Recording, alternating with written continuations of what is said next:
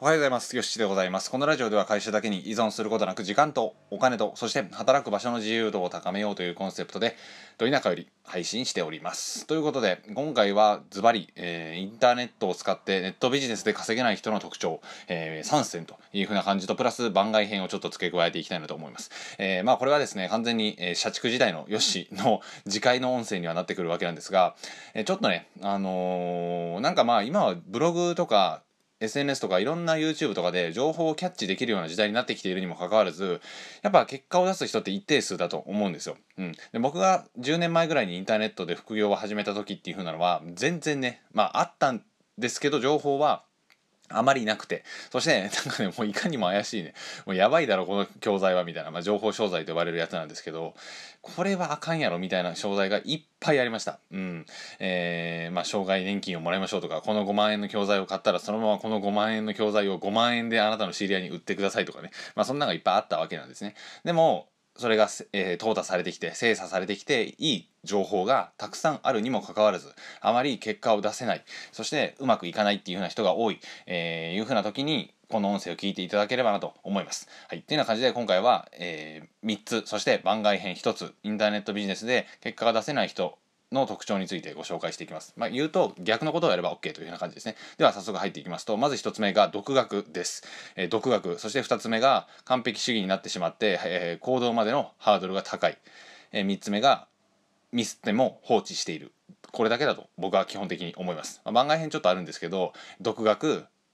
完璧主義でハードルが高い、え、ミスっても放置している。これですね。独学っていうふうなのは、え、まあ、シンプルにね自分なりに考えてやってみますとかっていう風なのが一番まずいかなと思います。であのー、まあ、ちょっとね 厳しい話っていうかまあ過去のねヨッシーに向けて喋ってるのであのー、ご理解いただければと思うんですけど自分で考えて成功するんだったらもうその時に成功してるんですよねすでに、えー、自分の頭で思いつくので。でも現状うまくいってないってことはやっぱり、ね、自分の脳みそで考えちゃいけないんだよというふうなことを僕は あのサラリーマン時代の自分に言いたいと思います。いやちょっとね自分でやってみるわとか自分で考えてやってみますとかって言うんですけど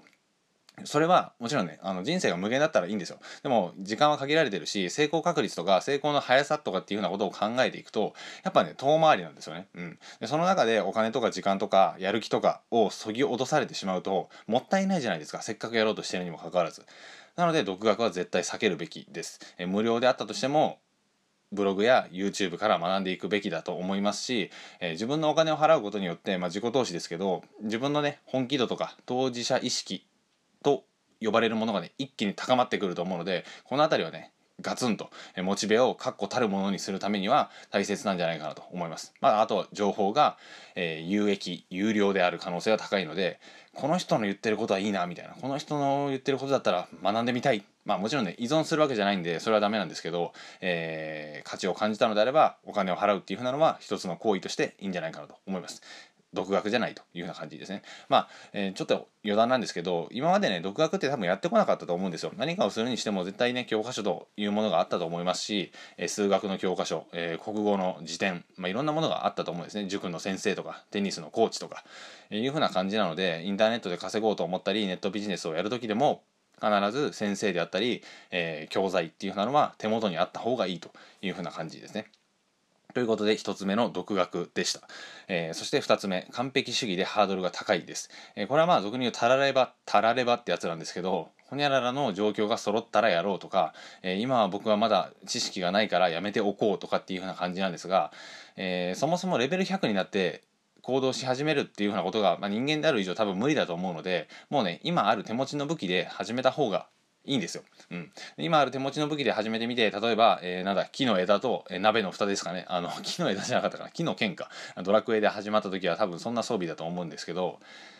その装備から戦ってみて、まあ、レベル1のスライムだったら倒せるかなみたいな。で、ポコポコ叩いて、ちょっとずつお金と、えー、レベル、経験値を上げていって、次の武器とかを集めていく感じになるので、えー、これね、よくね、ドラクエの例え話使ってる人いるんですけど、結構秀逸な例え話じゃないかなと僕は思ったりします。それぐらい、あのー、今ある手持ちで戦ってみてから、足りないもんを探していくっていう風な感じですね。え何かが揃ったら進もうっていう風な感じで考えている思考から、え、今ある武器、で戦ってみて足りないものを探しに行こうっていう風な方が完璧主義にならないしハードルが低くなっていくのがいいかなと思います。まあ、ぶっちゃけねその失敗したとしてもその再起不能になることないんですよスライムにたとえ負けたとしてもあーっていうような感じになってすぐねあの回復してまた立ち上がって進めますので失敗は自分の許容範囲外の失敗ってできないですので、うん、この辺りはビビらずに完璧主義にならずに進んでいくのがいいかなと思います。で、えー、続いてというか3つ目ですが ミスっても放置ですね、えー、ミスっても放置。最後のミスっても放置なんですけどあのー、まあインターネットでやる時って圧倒的なメリットとしてはまあ、初期費用がいらないっていうふうなのもそうなんですけどブログとかもねほとんど数千円とかでもいいですし、えー、メルマガとかでも数千円で始められますよね。あとは SNSYouTube とかこの辺りは全部無料なのであのお金がかかんないんですよ。なのでミスりまくってあのデータを取りまくるっていうふうなのが最高かなと思ったりします。で実際飲食店とか,、まあ、なんかお店を構えたり、えー、僕の友達もねお店を持ったりしてるんですけどやっぱね最初にガツンとお金が必要だったりするんですよね。それが一切ないししかもデータもめちゃくちゃ取りやすいと、えー、僕は文系なんですが、えー、文系なんですが少ないところ数値が悪いところぐらいは あの最低分かりますので、えこの辺りを強化していけばいいなというふうな感じでミスったところがね明確になっているのでそこは絶対放置しないようにしたらいいんじゃないかなと思います。ブログのアクセス数が少ないのか、えー、自分の転売の商品のアクセス数が少ないのかアフィリエイトの、えー、まあ何て言うんでしょうねクリック率が低いとかそういうふうなところを見ていってそれを直していくっていうようなのが大切かなと思います。